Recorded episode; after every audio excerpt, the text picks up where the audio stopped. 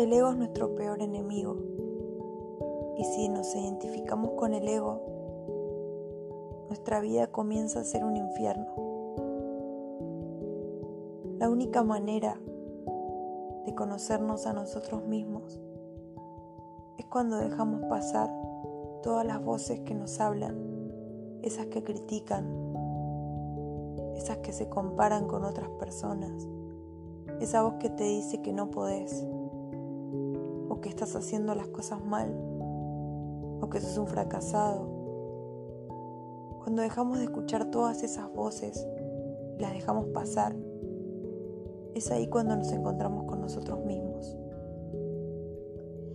En la calma podemos conectarnos con nuestro ser superior, con ese que nos guía, con ese amor infinito.